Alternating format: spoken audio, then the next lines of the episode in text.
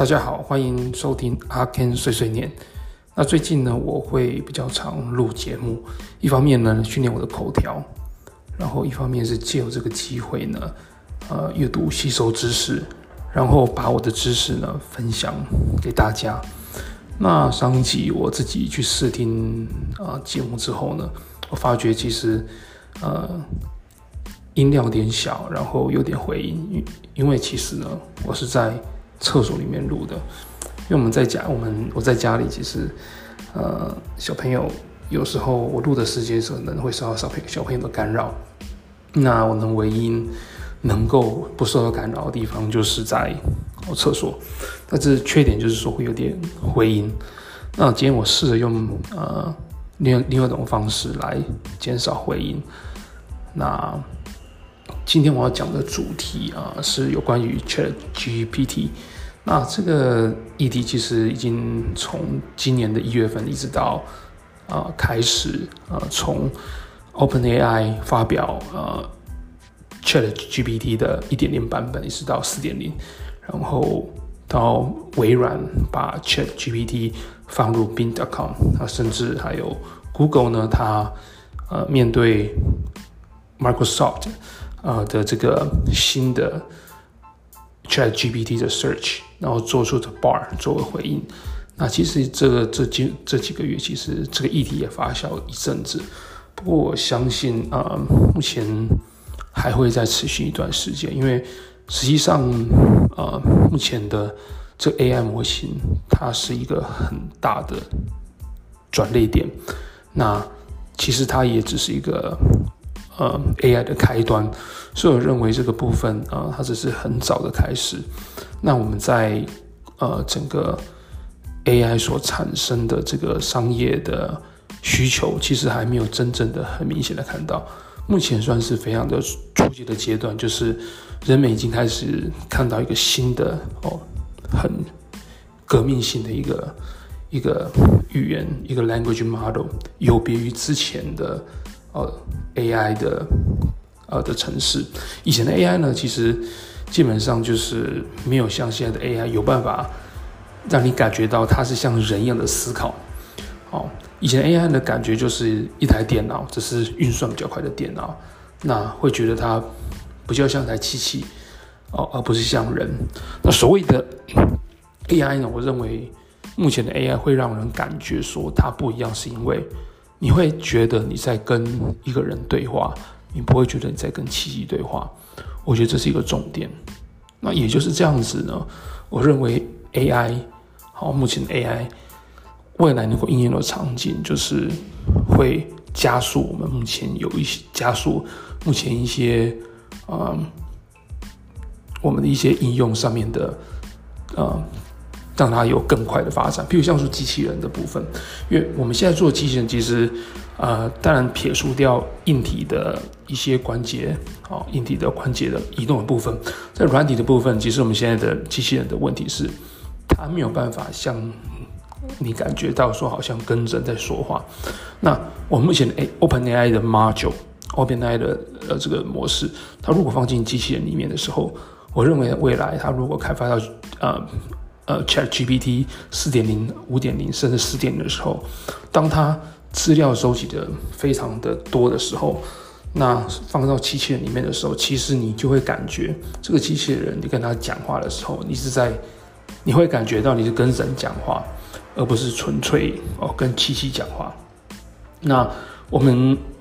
机器人的场域的应用，其实真的能够到应用，其实它最主要还是哦必须要让我们的机器能够拟人化，哦，而不是跟一个机器讲话。那这个机器人其实不只是运用到我们一般家用机器人，那甚至那目前比较。近期比较看得到的是工厂的协作机器人。那工厂协作机器人，如果说它能够了解人类的语言，哦，了解人类的啊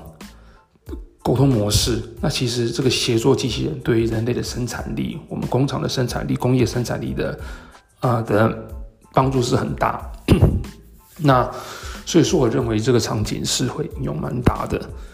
那再来就是呃。除了 AI 的这个机器人之外，啊，除了机器人应用之外，我觉得像是呃，我们目前要譬如像新药的开发，因为目前新药开发，呃，我们药的开发其实需要蛋白质的堆叠哦与测试。那这个部分，如果它我们使用 AI 的模组的时候，它除了哦，它会加速它的运算，然后在啊、更短的时间内哦去找到最好的蛋白质组合。那这也是新药开发面很重要的一部分。那其实我不晓这样讲对不对，因为啊毕竟不是这样的专业。不过我认为啊、AI 能够哦除了能够加速哦我们在药的研发，还有疫苗的研发。那再就是对于教育哦，对于我们教育的普及，因为呃，现在网络我们看到的网络搜寻，Google 搜寻，其实它的缺点在于说，其实 Google 搜寻其实是建立在呃点阅率以及广告上面，所以说，当你做完 search 之后，其实你必须要继续做整理，那它的它的那个搜寻结果哦，并没有像我们现在的。啊，ChatGPT 这么直觉化，那 ChatGPT 做到就是说，你问一个问题，它给你很啊很完整的答案。那我觉得这对于啊我们的知识普及化，其实还有我们的答案的搜寻，其实是非常有帮助。所以说，对我们教育的普及是很有帮助。那所以说，其实嗯，前阵子 Bill Gates 他有提到是说，其实这就是 AI，他认为哦为什么会。哦，消除人类的哦贫穷以及人类的疾病。那其实我们人类的历史当中会遇到的一些问题，哦，包含战争啦，哦这样一些冲突，其实来自于资源的分配不平均之外，还有教育的哦教育的不普及，也就是还有对于知识的哦的落差。那我认为 AI 的普及呢，哦，加速了，哦，AI 的普及加速了教育的普及之外，那也避免了哦一些疾病、一些贫穷。那我认为对长期来讲，其实会避免掉很多不必要的战争，哦，不必要战争。那当然就是我们最近有看到一些，呃，最近有一个呃，我看到一个新闻，有关于有有一则新闻。嗯，有一个组织，它叫做呃 Future of Life Institute，就是未来生研究所。那这个研究所里面，他们有一些科技家，还有一些企业家。那其中一个比较有名的一个外部的顾问叫做 Elon Musk，就是 Tesla 的老板。那他这一次呢，那在他们他们这个组织其实最近提了一个很一个签署哦，一个同意一个意向书。他们公他们认为是说呃。目他们公开呼吁应该暂停哦，OpenAI 的开发，应该是说暂停 OpenAI 的 ChatGPT 的四点零的升级，就是说，也就是说，在这个四点这四点零啊之后的升级呢，必须要他们认为啦，应该先暂停一步，暂停一阵子，因为他们认为他们的理由是认为是说，嗯，在因为他们觉得他们觉得 AI 哦，在还没有哦政府还没有拟定。一些法定规范之前呢，哦，他们认为呢，哦，这个 AI 呢，必须要先先予以规范，哦，先予以规范，以免哦造成哦哦造成对人类的冲突。也就是说，他们讲讲白一点，就是他们认为这 AI 可能如果不加以给予限制的话，目前呢，那可能很快会危害到我们人类。但我认为，其实 AI 它是。人类所训练出来的，我认为会造成 AI 的伤害是来自于它的这个我们的 AI 是在某些情况，它被掌握在某些哦不当利用它的的政府身上，或者不当不当利用它的组织身上，比如像有些人拿去诈骗，或者是说一些政府拿去做集权控制的一个手段。那我认为这种情况之下，AI 才会到。还会哦，因为使用人的使用的不当所造成的一个哦，对人类的一个危害。那所以说，我认为啊，我认为，嗯，当然，我认为是与政府应该有法律予以规范，是很重要的。但我认为不应该以这个理由来限制 OpenAI 的一个发展，因为我认为是说，它如果发展的越快，那我们越能了解它的缺点。那你去阻挡、阻止它，其实并不能哦，让我们去发现这个 language model 它的缺点。呃，而且我想到就是说，其实在，呃，我最近有听到这个 OpenAI 的创办人哦，Sam Altman，他这个访谈里面，他有提到是说，呃，人家问别人访呃 interview，就是说访谈者问他说，嗯、你觉得那个 Elon Musk，就是他是个，就是他问他意见，他针对于 Elon Musk 他。他的一些想法，他有问他，那他的他有点出来，就是说，在为什么 Elon Musk 会离开 OpenAI 的这个部分，因为我们之前知道是说，Elon Musk 在早期 OpenAI 在成立的时候，他是创办者之一，但是后来呢，因为可能，呃，Open 那个 Elon Musk 他他那时候想，他那时候想要掌控整个 OpenAI。那后来，而且他也提出，他有他提出他的资金，哦，他认为是说他想要以他的方向来走。那后来可能里面的人呢，他不同意他这么做。那所以说后来，呃，伊朗他走了嘛。那走了之后，其实他才后来还说，最近呢，啊，伊朗没有提到是说，他认为那个 OpenAI 他他已经脱离他原本设立的宗旨。那他现在是属有点像是类似属于啊，不是一个啊非营利性的组织，他目前是被那个微软所控制的哦一个营利组织。那所以说，其实我觉得呃，以他的立场啦，但这这是我主观的想法，以他的立场，以商以企业家以他商的立场，他会去反对 OpenAI，其实我，觉得啦，当然也是为他利益着想。那所以是说，其实我们不用太认真去看待他认为他的那个，他认为 AI 会危害人类这个理论啊，我认为是这样子。那因为我觉得，其实从历史的一些事件看来，其实人类在很多科技的重要科技的发明的转捩点，其实都会有不同各种不同意见呢。例如像说上个世纪那个有个德国的。犹太裔德国科学家，哦的诺贝尔得主叫做 Franz Haber，他发明了一个非常重要的东西，叫呃叫做氮。这个氮是我们现在的现在的化肥里面所最主要的成分。那这个氮呢，当时呢，呃，在上一世纪其实是没有办法哦从化工的方式组成而来，那时候必须要有天然的哦天然氨。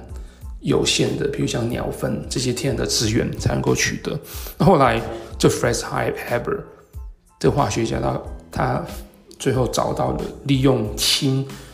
跟氮啊，大气中的氢跟氮，把它合成出哦氨，然后这个氨呢可以制造出化肥。哦，那这个化肥，它是要大大量大量的化肥呢，然后这个肥料呢。才能够快速的增加我们的呃粮食的产能，否则依照当时的一个人口的预测以及我们的粮食的预测，人类可能那时候可能如果没有这个哦这个发明，可能在一九二零年会经历，因为人口的膨胀远超于远超过于粮食的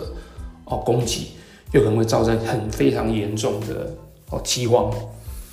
那所以说，呃，有人就是说，他的这个发明呢，基本上呢，养活了全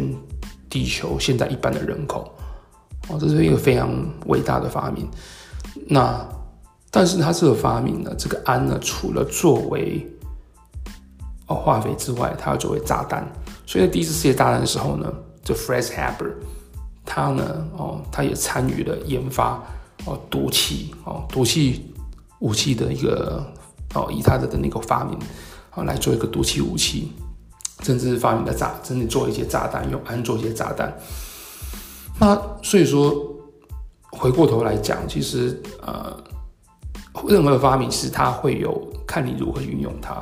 啊，我认为 AI 这个东西用在好的地方，就是它会带给人很大的进步。但如果它掌握在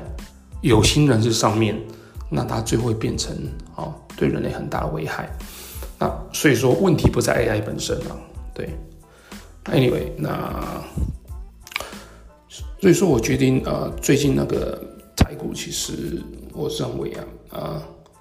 伺服器用其实 AI 伺服器本身，我觉得虽然说今年预测是伺服器本身会有嗯一部分第一季、第二季可能会有一些下修，因为目前看到像 Meta 还有像啊、嗯、Amazon 哦，他们都除了有裁员之外。那还有一些哦，资本支出上的缩减，那我认为这个也会这个部分资本支出的缩减上面也影响到了伺服器订单。那但是呢，在 AI 伺服器上面呢，因为呃高阶 AI 的发展，所以这部分其实还是有蛮大的成长。那所以我认为台台股里面我们可以看一些 AI 伺服器里面的一个关键零组件。那在 AI AI 伺服器里面啊。主要会增加的部分就是，啊，除了晶片之外，啊，除了那个高效能的晶片之外，因为 AI 它所需要就是很高效能的晶片，那种高效能晶片它所带来的一些相关的，比如像说散热，哦，因为它的耗能增加，所以它散热需求哦相对来增加。那台股有一些专门做呃 AI 伺服器、AI 晶片。哦的一些散热 CPU 的一些散热的相关的哦题材，比如像说鉴测，它是做呃均热片，那也譬如像说呃 AI 晶片哦，呃它本身的一些啊、AI 晶片的啊资材啊，譬如像说创意啊，这股票我相信他们长期仍然能够受惠，要尤其是那回到军热军热片了，军热片本身它有点像是啊、金属冲压部分。那台湾其实一直在金属冲压哦，台湾在金属冲压以及塑胶射出上面，我觉得算是世界第一啊。因为我们的呃的模具，还有我们的金属冲压以及啊、塑胶射出这个技术呢，其实非常做到公差精密度非常的好。那譬如像说大立光啊，早期大立光，它在 它的它做的镜片呢，啊，供给 Apple 基基本上也是靠非常强大的哦塑胶成型的技术。那像我们早期的那个一些嗯一些金属冲压的厂，比如像说做呃脚踏车的啊，这也是一些很强的金属加工。那均热片的部分呢，呃 AI。啊，进热均均热片的部分，比方鉴测所做的，嗯、呃、CPU 的均热片，那均热片它也是一个薄薄的、小小的，然后是铜做的均热片，它的公差呢也是需要做到非常小，那它的整个设计呢，哦，虽然说小小一片，大概指甲片那么大，但是一片大概可能四百块美金，那这东西其实台湾目前也是属于啊独家供应，那我认为是说其实。啊，可以多看看这方面的一些零主线题材。对，那今天的节目先讲到这里，好，拜拜。